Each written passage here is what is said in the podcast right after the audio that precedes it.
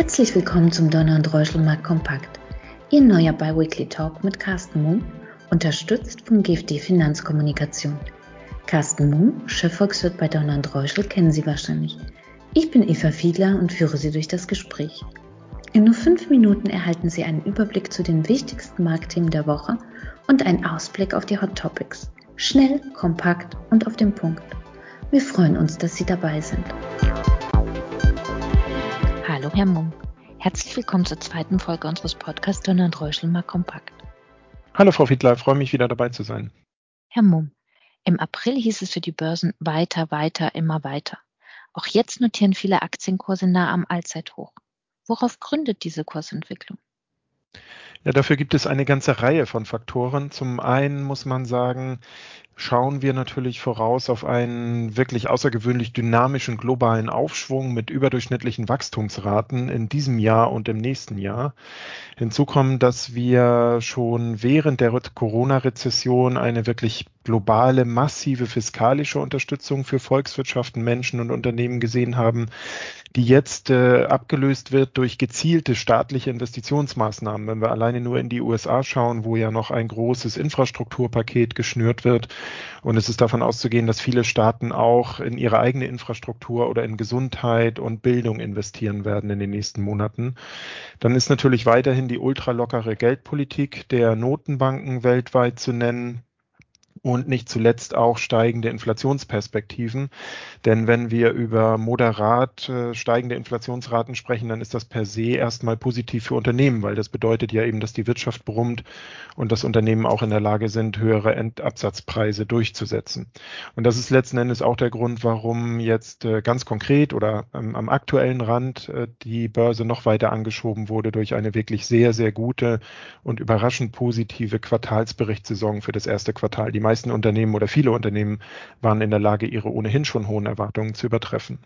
Sowohl die EZB als auch die Fed halten am ultralockeren Kurs fest. Glauben Sie, dass die Eurozone eine solch immense geldpolitische Unterstützung überhaupt noch braucht? Also in den USA ist die Lage relativ klar, denn dort, und das wird vom Notenbankpräsidenten Jerome Powell ja auch immer wieder unterstrichen, ist eben das eine Ziel der Notenbank, nämlich das eines möglichst hohen Beschäftigungsgrads, noch nicht erreicht nach der Krise.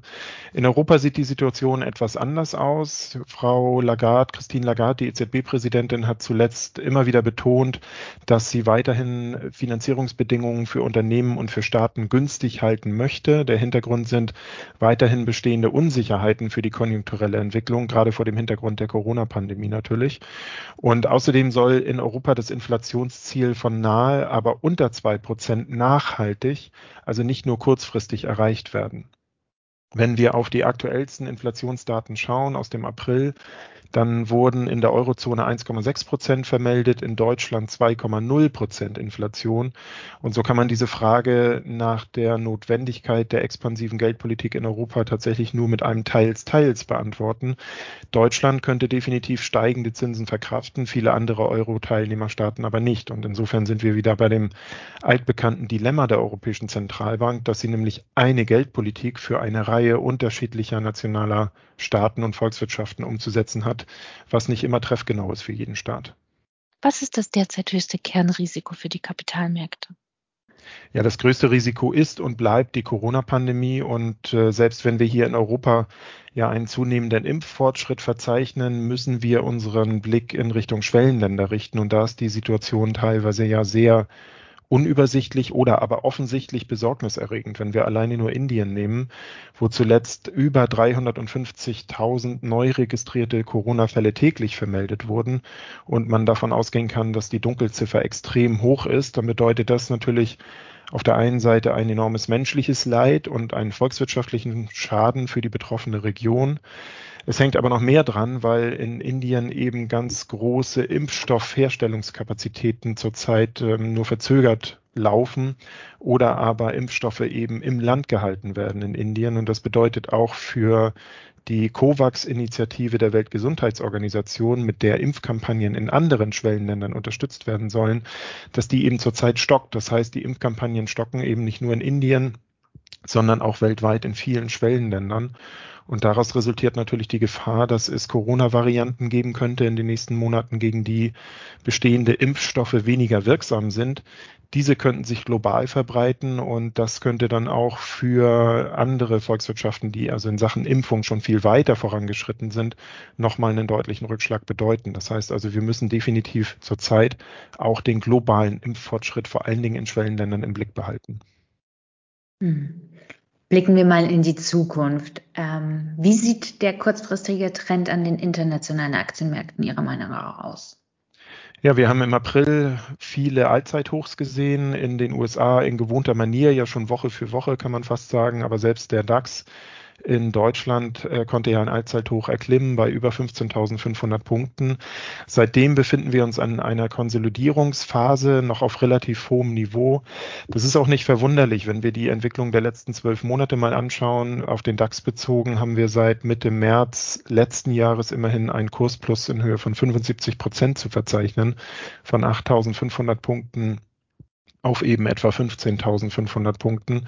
Zurzeit ist der DAX äh, technisch etwas angeschlagen, vor allen Dingen mit dem Unterschreiten der Marke von 15.000 Punkten, die wir ja gerade gesehen haben.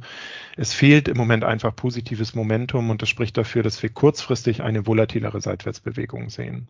Und äh, wie sieht Ihr Ausblick bis zum Jahresende aus, also ein etwas langfristiger Trend? Ja, die genannten Aspekte Aufschwung, Geld- und Fiskalpolitik und Inflationierung unterstützen Aktien und auch andere reale Werte grundsätzlich weiter. Die Börsen schauen ja immer weit voraus, etwa sechs Monate, sagt man. Und insofern braucht es jetzt zunächst einmal weiterer positiver Impulse oder eben Überraschungen für große, größere Kurssprünge. Eingepreist sind in meinen Augen der außergewöhnlich dynamische Aufschwung in den USA in diesem Jahr, dass äh, China schon länger die Konjunkturlokomotive der Weltwirtschaft ist und äh, Potenzial für positive Überraschungen wiederum besteht am ehesten in Europa. Wenn wir auf die nächsten Monate schauen, dann ist ja davon auszugehen, dass die noch äh, weitgehend implementierten Shutdown-Maßnahmen gelockert werden können in der Eurozone. Damit könnte sich ein Konsumstau auflösen und ähm, es ist nicht unwahrscheinlich, dass wir eine Entwicklung haben, die ähnlich dynamisch verlaufen wird wie im dritten Quartal letzten Jahres. Und mit Blick auf das zweite Halbjahr ist dann davon auszugehen, dass die ersten Auszahlungen aus dem EU-Wiederaufbaufonds erfolgen könnten und damit verbunden natürlich die Aussicht auch auf Strukturreformen besteht. Insofern sollte sich dieses Potenzial eben für positive Nachrichten aus der Eurozone konkretisieren, könnte das die Aktienmärkte auch nochmal mit Blick auf das Jahresende deutlich weiter anschieben. Prima. Vielen Dank für den spannenden Einblick, Herr Moon. Wir hören uns dann in zwei Wochen. Ich freue mich drauf, Frau Fiedler. Danke für Ihr Interesse. Seien Sie in zwei Wochen gerne wieder dabei. Ihr und Reuschel, Markt Team.